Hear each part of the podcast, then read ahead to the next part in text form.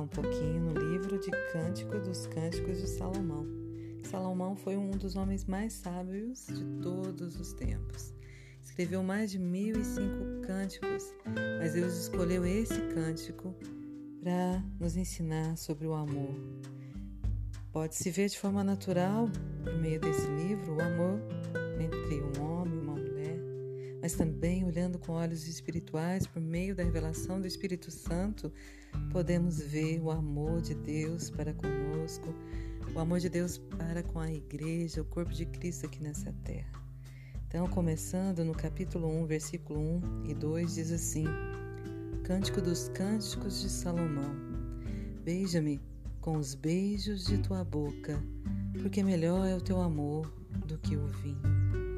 Que vemos um convite da esposa ao esposo, né? a noiva a Cristo chamando mesmo para essa intimidade, onde é representada pelo beijo. O beijo fala de um, uma intimidade bem profunda e compara esse beijo é, ao amor, né, que é melhor do que o vinho. O amor do Senhor por nós é melhor do que o vinho, porque o vinho representa prazeres terrenos, transitórios, passageiros.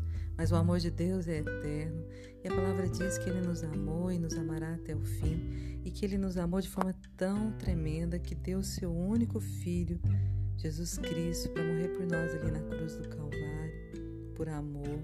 E Ele quer ter essa comunhão conosco e quer que a gente deseje isso, como aqui Salomão retrata a esposa pedindo mesmo essa intimidade com o esposo, desfrutando desse amor, desejando esse amor, reconhecendo que o amor do Senhor é maior e melhor do que o vinho.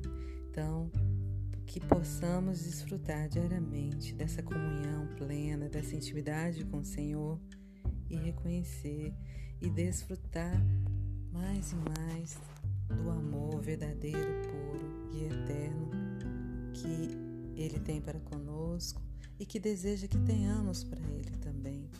E que deixemos que esse amor transforme nosso coração, transforme nossa vida, para que possamos também amar, amar ao próximo como a nós mesmos, porque a palavra diz que devemos amar a Deus sobre todas as coisas, mas também amar ao próximo buscar é,